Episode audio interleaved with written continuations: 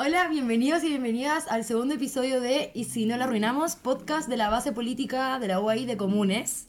Hoy día estamos con Baby y Tio Guzmán. Yo soy Sofía Gamer y el tema de hoy es democracia en la UAI.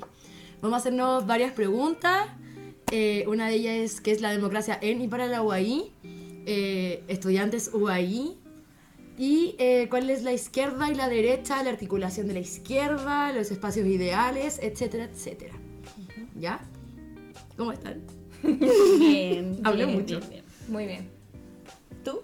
Bien, creo. Ah. ya, entonces hablemos del primer tema. ¿Qué es la democracia en y para la UAI? Eh, ya, yo quiero como para poder introducir un poco el tema, me gustaría partir contando una anécdota. El otro día estaba participando de una conversación de adultos, porque una por supuesto siempre adolescente, y estaban hablando como de que para unas actividades del trabajo eh, habían hecho una votación, ¿ya? Entre los compañeros de trabajo. Y después de comentar esa situación, eh, una de las personas dijo, ¡Uy, qué democrático el sistema! Y yo, lo único que hiciste fue votar por una actividad. Entonces yo, a partir de eso, y pensando en que íbamos a tener que hablar de esta situación, eh, obviamente hice como la relación inmediata en lo que interpretan las personas por democracia. No solo en la, en la Adolfo, sino que también a nivel nacional. Pero al final me puse a pensar que es súper eh, básico el concepto de democracia. Las personas interpretan eh, la votación, el sufragio, eh, como democracia y qué fácil para, para las personas que gobiernan en el caso de- del país, del Estado. Y, y bueno, en el caso de, del Adolfo, no, es tan fácil eh, para mi punto de vista, porque yo veo que los centros de alumnos, la federación igual, eh, e- estas entidades quisieran igual tener más diálogo con los estudiantes cuando generan espacios como asambleas, como charlas y esas cosas, les gustaría tener más diálogo, pero, pero al final lo que yo pienso es que también es súper cómodo quedarse con esta idea de yo, en el caso de las universidades, voto una vez al año por mi federación y eso significa que mi universidad tiene un sistema democrático de elecciones. Eh, me genera dudas, me genera dudas esa, esa relación que hace la gente como de la democracia cuando en realidad las personas no están dialogando con sus centros de alumnos, con sus federaciones, con organizaciones con las que se sientan más representados o representadas, no están dialogando directamente con las autoridades, ni de su carrera ni de la universidad. Entonces, ¿cuál es el concepto que hay de democracia en el país? Eh, que eh, esto ya es un nivel mucho más grave, po, como gente que vota una vez cada cuatro años, pero que siente que vive en un país democrático porque tiene la posibilidad de escoger a su presidente o presidenta. Y a nivel universitario, porque es gente que podemos ver descontento en redes sociales o porque de una u otra forma logramos dialogar con personas en la universidad, pero gente que se encuentra descontenta con federaciones, centros de alumnos o con cosas que suceden en la universidad, pero que no busca eh, esta democracia, no busca manifestarse ante esta situación que le molesta, eh, pero sigue estando cómoda con esta eh, falta de democracia, a mi, eh, a mi parecer, lo digo desde ya, para poder combatir esta situación. Entonces, te sientes en un sistema democrático en tu universidad, pero te molestan ciertas cosas, crees que falta democracia, pero no te manifiestas al respecto, como ahí me encuentran hartas disyuntivas. No, partiendo por lo, por lo que dices de, de la poca importancia que se le da al concepto de democracia, yo creo que es súper importante recalcar un tema. Que en los espacios laborales, y de hecho esto lo hablamos en derecho laboral, en los espacios laborales siempre se cuestiona el hecho de que la persona sigue siendo ciudadano. Claro. La persona sigue siendo ciudadano en donde trabaja. y nosotros también seguimos siendo ciudadanos donde estudiamos. Creo que es importante entender que el ser estudiante y el tener como esta ciudadanía, por decirlo así, no es solo el derecho a votar, sino que hay deberes también. Y ahí se ven los deberes que son, que son importantes, como informarte, como dialogar, como, como tener esa, esas ganas de querer hacer algo. Como, yo, yo creo que ese es el problema que hay nacional y en la universidad, que no entendemos la importancia que tiene ser ciudadano. No entendemos la importancia que tiene y el rol fundamental que tenemos de, de, de cambiar las cosas. Claro, y ahí entiendo yo que se ve también como por la participación de la gente en las instancias que se dan, tanto de las organizaciones como Centro Estudiantes, Federación, como de las organizaciones que no tienen representatividad como organizaciones políticas o deportivas, lo que sea. Eh, y en ese, en eso va como eh, el sentido de que la gente se puede quejar mucho de ciertas cosas, pero cuando se generan las instancias, esta gente no participa, a pesar de que se les invita, y además tocan temas que les convoca diariamente, como por ejemplo temas de deuda estudiantiles, se quejan mucho de aquello, pero no participan en la asamblea, no participan en los petitorios, y, eh, ahí igual como que se ve algo como que es súper sencillo por redes sociales, que es quejarse de todo sin accionar. Y, y, a lo mejor creo yo que eso igual pasa como por un tipo de rollo geográfico que hay en la universidad, de que como estamos en el cerro literalmente a la cresta del mundo, como que la gente piensa de que por estar en un lugar súper ajeno a lo que es el centro, que se ve como muy eh, ligado a la, a la realidad nacional estudiantil, como de no vivir, que tú ves por afuera de tu sala de clases y hay una marcha, como siento que se eh, separa mucho este rollo político de, con el espacio geográfico en el que estamos. Como que no siento que se liga la realidad nacional estudiantil con lo que nosotros podemos aportar dentro de la universidad. Bueno, de hecho, yo, eh, sin desmerecer el trabajo político que se ha hecho por varios años ya en la universidad, sí creo que, que hay como un desgaste a nivel nacional eh, en las otras universidades que no están en la cota 1000, Claro. ¿cachai? Y que se nota. Mm. Y que se nota ese trabajo político, ¿cachai? Y que el Adolfo igual se dedica mucho a apagar incendios internos, Mm. a resolver problem- problemáticas que, que igual son de repente, no siempre, pero de repente súper básicas, ¿cachai? Como que de repente grupos políticos, organizaciones, etcétera, quieran plantear discusiones, quieran plantear temas, eh, temas de petitorio, protocolo, etcétera, pero no siempre eso, ¿cachai? Se quieran plantear cosas súper relevantes, pero que se terminen explicando de forma súper básica Claro. en las instancias políticas, ¿cachai? Y eso tiene que ver con un tema geográfico a la larga que termina siendo mucho más que eso, pues termina Obvio. siendo como con el interés que puedan tener los estudiantes eh, de la universidad en la democracia, ¿cierto? Como en organizarse políticamente, pero por supuesto que el tema geográfico de dónde está ubicada y cómo está hecha la universidad también, También. para organizarse influye. Pero claro, yo siento que se nota, como se nota eh, el amplio trabajo político en relación a la universidad. Y con respecto a lo que tú decías como de la crítica que se hace constantemente, o no sé si fue la chilla, no sé cuál de las dos lo dijo, eh, que claro, po, me llama harto la atención como estos grupos que critican constantemente eh, la, la política que se está realizando y que está bien, la crítica siempre es buena, la crítica siempre es positiva, dependiendo de cómo se haga, obvio Mm, Obvio. constructiva, eh, siempre, siempre es bueno que haya discusión política. Pero de repente cuando están esta- estas personas que al final no se sienten identificadas con las bases políticas, con las organizaciones, con los centros de estudiantes o con la federación, están en todo su derecho y ojalá que se organizaran igual, Mm. po, de forma independiente. Y eso no pasa en la Adolfo. Claro. Sí, de hecho, en respecto a eso, sabéis que lo que pasa mucho, y yo creo que se condice mucho con lo que estaban diciendo las dos, que hay una dependencia muy grande a lo que digan los centros estudiantes, a lo que diga mi federación, y como que si no hay una reacción o hay una, una propuesta nueva respecto a las distintas problemáticas, uno se estanca.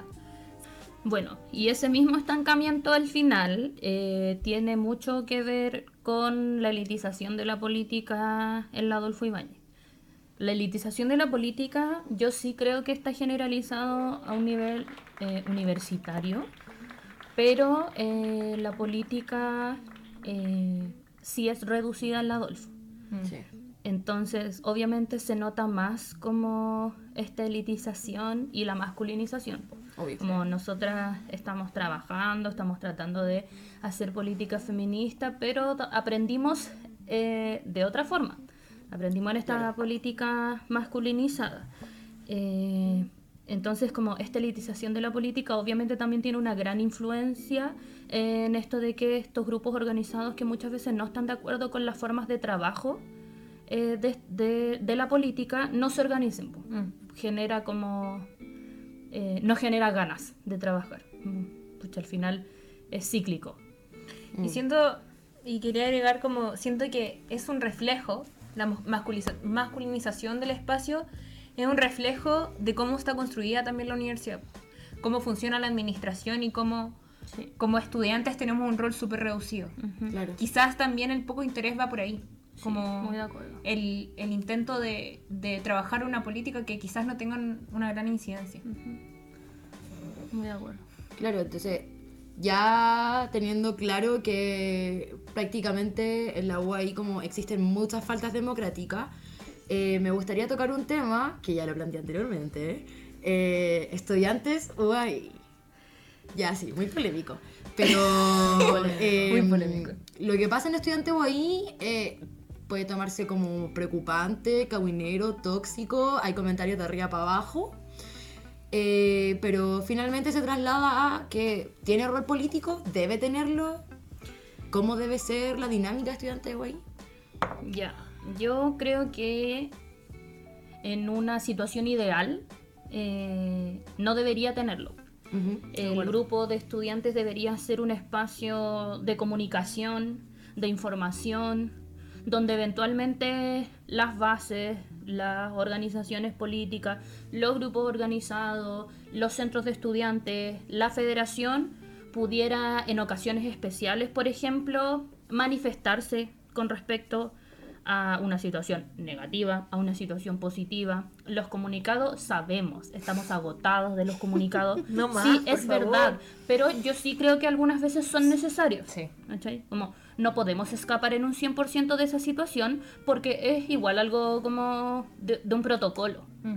Claro. ¿ya? Pero sí creo que ese espacio como en un ideal debería ser solo para ese tipo de cosas. Eso, Sin comunicacional. embargo, en un espacio político tan reducido como el Adolfo, termina siendo Estudiantes UAI una plataforma súper importante para la discusión política. Ujú.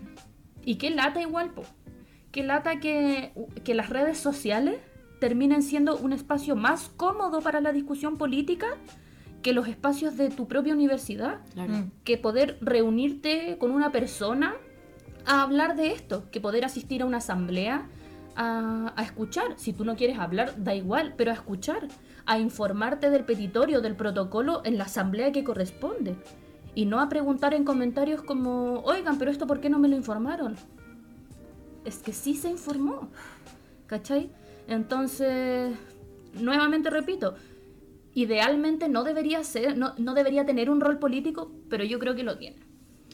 Y que sabéis que yo encuentro esa situación demasiado preocupante porque al final el rol político es tan grande que se confunde con un espacio de construcción.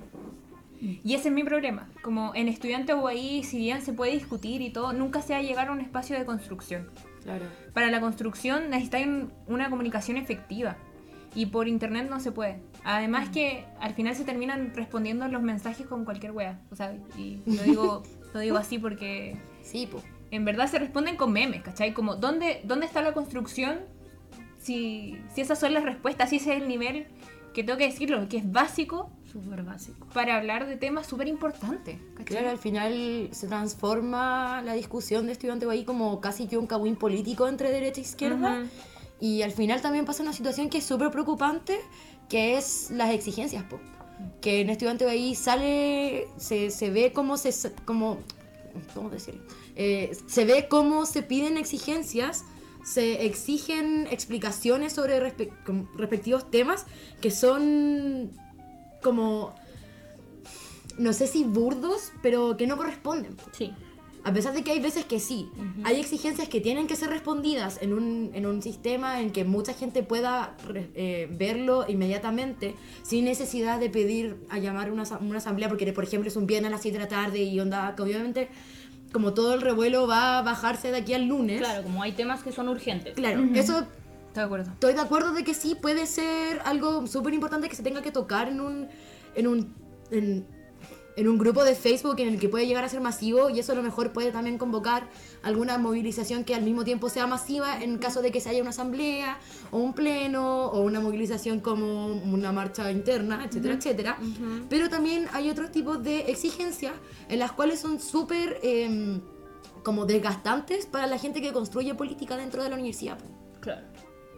Sí, po. de hecho, como tiende a ser eh, una discusión constante cada vez que se trata de, de levantar algo, tiende a ser una discusión constante como entre oposiciones. Claro. Izquierda, y, y realmente no, no construye nada nada positivo. Es esa discusión que se da por redes sociales tampoco construye materialmente una discusión política, ¿cachai? Porque no es una discusión elaborada. No te estáis planteando como, ¿por qué me molesta eh, esta situación que están publicando? Porque como decía la Chio, estáis respondiendo un meme. Claro. Estáis respondiendo un meme porque estáis buscando validación.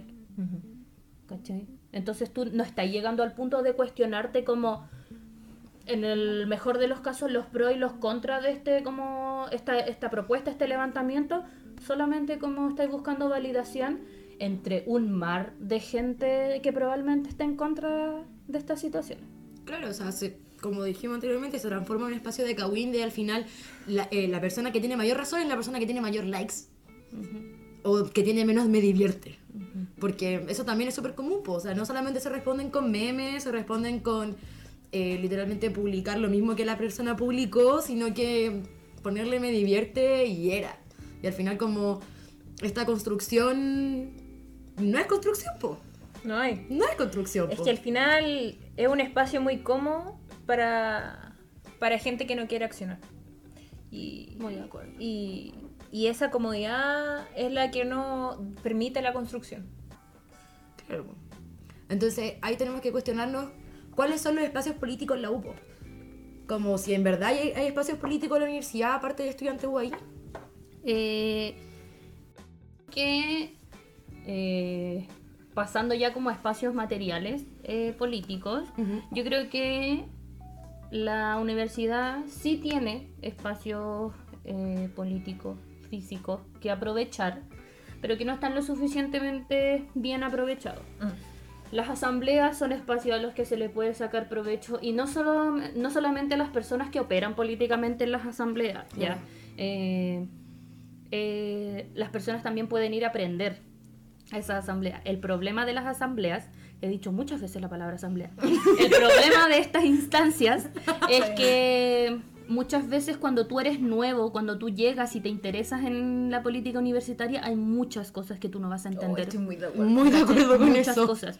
Y, y es verdad, pues, como yo soy, yo soy una de las personas, ah, ya, ya, la, La la, forzada, la que aprendió sola. Pero ah, francamente, como nadie se acerca a ti a decirte, mira, esta palabra en contexto universitario significa esto. De verdad que nadie lo hace. ¿cachai? Y nadie se Entonces tú te sientas a escuchar, te empiezas a interesar y empiezas a aprender sola o solo. ¿cachai? Obviamente que ese espacio no te va a llamar la atención. Claro. ¿ya? Después están los plenos, que son abiertos, ¿cachai? son espacios donde los votos son solo de entidades de representación estudiantil y si tú eres estudiante puedes ir a escuchar, incluso opinar, pero los votos son solamente de cargos políticos. Claro. Y después vienen las organizaciones, las bases de partidos políticos, organizaciones no políticas que generan charlas, generan instancias, ¿cachai? Donde la gente literalmente no va. ¿Cachai? Entonces, espacios hay, pero la gente no los aprovecha. Incluso espacios que entidades políticas como organizaciones generan, sabiendo que solamente como eh, otras personas de la política van a asistir, porque gente no interesada no va a ir, incluso ni siquiera la gente de la política llega Es que Claro. a esas actividades. sí. Entonces, como ni siquiera entre grupos políticos se da el apoyo. ¿Cómo se espera que lleguen como personas para interesarse? Es súper complejo, es súper complejo porque yo creo que los pocos espacios que hay podrían aprovecharse mejor. Ahora, también hay una crítica, especie de mea culpa, Mm, eso eh, en que estos espacios como plenos, asambleas, incluyendo redes sociales también, ha sido constantemente eh, una pelea bilateral entre derecha e izquierda. Claro. ¿Cachai? Sí. Y si los espacios políticos mal aprovechados de la UAI van a seguir siendo eso, estamos cagados. Estamos súper cagados porque Sí, eso no va a construir ni en redes sociales ni físicamente. ¿Cachai? Porque eso ya ni siquiera está en un nivel de apagar incendios. Claro. Está en un nivel de no construcción absoluta. Eh, eso como a un nivel general. Nosotras somos de comunes, somos de un partido de izquierda, ¿cachai? Que sí tenemos esta postura de ponerle un freno a la derecha. Entonces, como va a un nivel, nosotras construimos poniendo ese freno. Estamos de acuerdo. Pero creo que como históricamente es mucho decir eh, a nivel UAI, pero, pero sí como que ya viene como un largo hilo hacia atrás Mm. de este conflicto bilateral, como decía, y, y- y sin lograr como, como de- debatir en realidad. Sí. Eso, debatir en realidad entre las dos partes, ¿cachai? Y, y, qué agotador. Sí, pues, Francamente, qué pues. agotador. Es que sabéis que, aparte, aparte, rescato mucho lo que dijiste en un principio, que cómo alguien nuevo se puede integrar. No hay forma, n- sin importar como al lado político que pertenezcas, no hay forma de integrarte, de integrante, cuando, cuando hay una elite política. Claro. Y eso, esa es una realidad que vivimos y yo creo que se vive en muchas universidades que, que ciertos personajes son los que discuten y ciertos palos son los que se tiran, ¿cachai? Y en Pero cosas no súper básicas como el lenguaje, ¿cachai? Se nota, y se nota, ¿cachai? Se nota.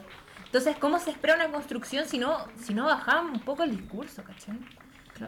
Al final, como, ¿cuál es la responsabilidad política que hay en aquello? Como el trabajo en pos de la universidad, de mejorar la universidad, y no solamente de andar discutiendo como eh, derecha-izquierda. po.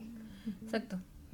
Bueno, otra cosa que es súper interesante también es que como se da esta discusión bilateral entre, entre iz- izquierda y derecha y que ya mencionamos en puntos anteriores que otros grupos eh, no, no logran como no quieren o no logran quizá unificarse y construir algo aparte Claro.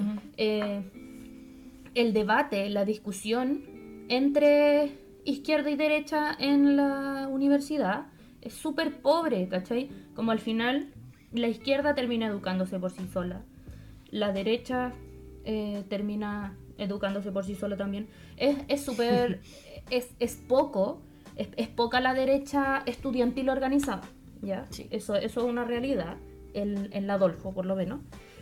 Eh, pero, pero no hay más, po, ¿cachai? Eh, hay dos bases de partidos de izquierda en la Adolfo. Han habido otras organizaciones de izquierda. Eh, pero eso, eso actualmente, ¿cachai? Pero, pero no hay más.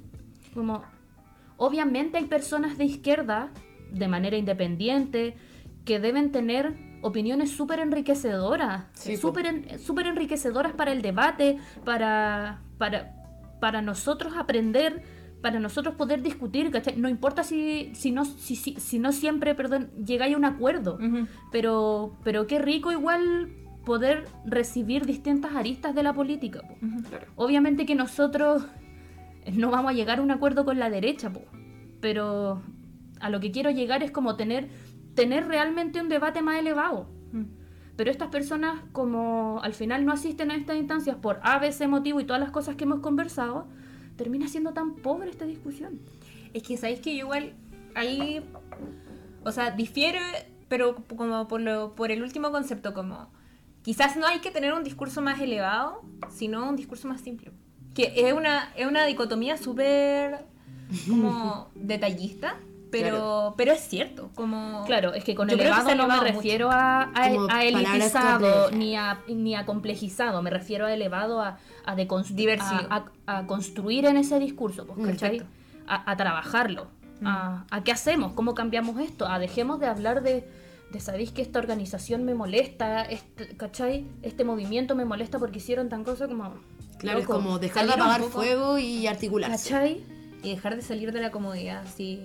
sí, yo creo que todo el problema se basa en eso. Como hay una comodidad para la derecha también, eh, en no accionar, en estar Obvio, cómodo po. porque voy a estudiar, me entra la plata, todo bien, ¿cachai? Entonces ahí hay que cuestionarse igual un poco si es que la motivación en participación de la política, obviamente ya tenemos claro de que ahí existe una elite en la cual es un poco difícil entrar si es que uno no asiste a estas instancias donde después se acerca una persona y decirte como, oye, como conversemos de esto, ¿querís meterte a esto? Claro. Como que te incluya y te llame, etcétera, etcétera.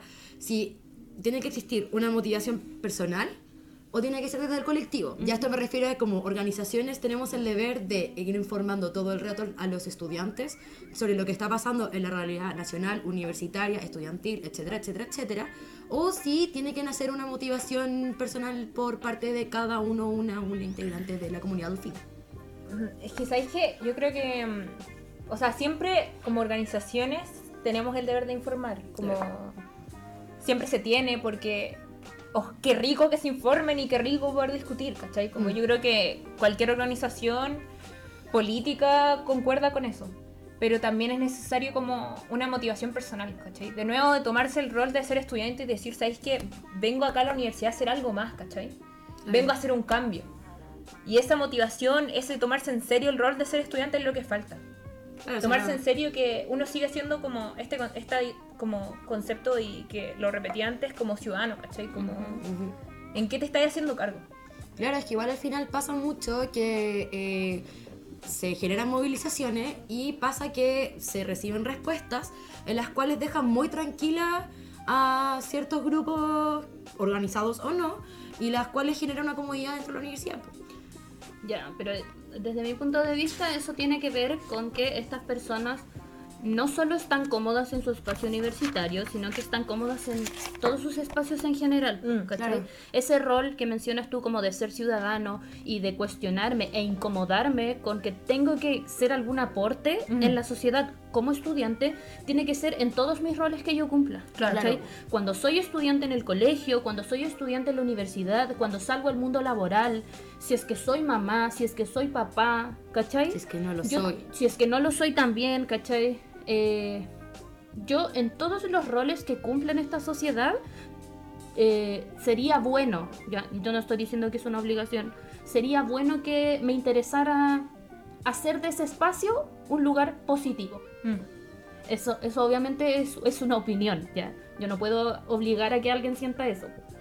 Pero, y eso es una responsabilidad que, que- que yo la veo, ¿cachai? Como decís Claro. tú de ciudadano.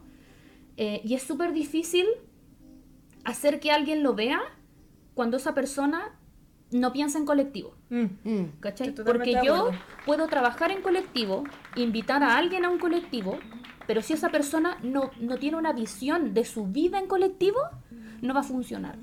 ¿Cachai? Que si no mira la, la persona al lado no va a funcionar. Simplemente como eso, como pasar más allá de ti. Pero es que pensar en colectivo va mucho más allá de ser empático. Claro. ¿Cachai? Es como que tú ves tu vida hacia adelante en colectivo y eso tiene totalmente que ver con la democracia, con cuestionarte tu democracia, ¿cachai? Con buscar democracia en todos tus espacios. Entonces, respondiendo a la pregunta que hizo la Sofi, yo creo que, que sí nace desde, desde el individuo este interés como, como por buscar espacios colectivos donde trabajar la democracia, pero también eh, a nosotros que trabajamos por esto y que nos interesa, obviamente nos interesa que a la gente le interese, Claro. ¿cachai? Como sería súper raro que no nos que, que estuviéramos así de brazos cruzados esperando a que las personas nos vengan a tocar la puerta. Hola, son comunes, ¿no puedo venir? ¿Cachai? Sería súper extraño, como... Claro. Y realmente no nos pasa, po. Nos interesa hacer ruido, O sea, por algo hacemos esto también. ¿cachai? Entonces... una cosa va de la mano con la otra. po. Obviamente tiene que nacer, como tú no vayas a insistirle 20 veces a una persona que piensa como individuo y que va a pensar como individuo siempre. Pero... Pero sí se puede incomodar. Claro, podéis lograr eh, un poco de incomodidad ahí en ese pensamiento. Mm, claro. Y eso nos queda eh, como pregunta a nosotras, eh, ¿cómo la izquierda debe articularse en un espacio donde la derecha solamente hace la cruz a la izquierda porque levantamos los movimientos, po, las movilizaciones? Y son cosas que han pasado en re- repetitivas ocasiones, ¿cachai? Como podemos, podemos pensar en un, en un ejemplo como el petitorio, Mm. Que igual es un espacio donde, como inició de la izquierda, se vio totalmente tachado. A mí me preocupa que eso se tiene que ver por lo que es y para mí es un síntoma. Claro. Un síntoma de una política que no se está organizando. De una política que es desconstruida, como no hay ningún espacio de construcción. Y eso es lo más preocupante. Claro. A mí me preocupa qué hacemos nosotros y nosotras. Sí, yo estoy súper de acuerdo. Como la política que, que carece de, de organización concreta, digamos, obviamente va a tener carencias súper evidentes en su democracia, ¿cachai? Y, y pucha, lo que yo quiero, quiero tocar y, y súper eh, de forma tajante con respecto a este tema de la articulación de la izquierda en un espacio cómodo para la derecha son dos cosas principales. La primera es que la izquierda tiene que, esto sin duda es una opinión personal, ¿ya? Yo eh, quiero creer y creo que ustedes están de acuerdo conmigo, pero la izquierda tiene que dejar de pedir permiso. De acuerdo. Sí. ¿ya? Eh, en todo este, este sticker concuerdo. en esta, en este hilo, digamos, que viene siendo de la política trabajada en trabajada por estudiantes, ¿cierto? Porque la UAI tiene una escuela de gobierno, ya sabemos, ¿cachai? Pero en esta política trabajada por estudiantes del Adolfo Ibáñez, eh, la izquierda, y, que- y que ha sido levantada por, por, por izquierda mayoritariamente, como lo podemos discutir con otras fuerzas políticas, pero no me vengan con cosas. ¿cachai? No por niña. Eh, o pucha, no, como pucha, yo tampoco quiero desmerecer, pero, pero yo creo que las ganadas en la universidad sí han sido levantadas por la izquierda. Mm. Eh, pero bueno, como siguiendo al grano, eh, creo que aún así la izquierda ha pedido harto permiso en este espacio. Y ha pedido permiso no por nada igual, ha pedido permiso porque la- el, el estudiante adolfino es, es un público complejo, es un público que, que jamás ha dejado pasar a la izquierda libremente. Mm. ¿cachai? Eh, en, en un contexto de trabajar en la universidad y en un contexto simplemente de escucharla, ¿cachai? Mm. El adolfino no la escucha, no asiste, no trabaja con esta izquierda, entonces obviamente que la izquierda va a tratar de, de, que, de que el discurso sea un discurso cómodo, por lo menos al oído. Pero yo creo que, que ya en contexto 2019 fue- el movimiento feminista explotó, estamos en pleno paro de profesores, como la gente está exigiendo demandas, la gente está exigiendo democracia y la izquierda ya no puede pedir permiso, Mm. no más, ¿cachai? Y, y- y la excusa ya no puede ser, estamos en la Adolfo. Claro. ¿Por qué? Porque al final la derecha en la Adolfo nos va a seguir criticando y nos va a seguir criticando con el meme de Facebook, nos va a seguir dando la espalda no asistiendo a asambleas y llegando a la última asamblea del petitorio a decir no, esto no, esto no, esto no. Entonces, ¿por qué yo voy a seguir cambiando el discurso para agradarle a la derecha y para que le parezca un poco más atractivo y me banque? ¿Cachai? A mí, a mí igual como que e- eso me frena, me frena en mi trabajo, me ayuda de cierto modo a adaptarme en el espacio, Eso. pero no me... No, No te me- ayuda a transformarlo. No me Claro. ayuda a transformarlo Eso para mismo, nada. es- Y la izquierda, sobre todo en un espacio como el Adolfo Ibáñez, tiene un rol tan importante que es el de incomodar. El de incomodar, el de cuestionar el privilegio, el privilegio de las personas, no todas, como en todos los espacios hay gente que no es privilegiada y que está ahí. Todos conocemos a alguien, ¿ya? Pero el- cuestionar el privilegio de, del estudiante promedio del Adolfo Ibáñez, po, y que estas personas eh, no lo están haciendo por sí solas. Y la izquierda tiene ese rol, tiene ese trabajo. Y no lo estamos haciendo porque estamos pidiendo permiso.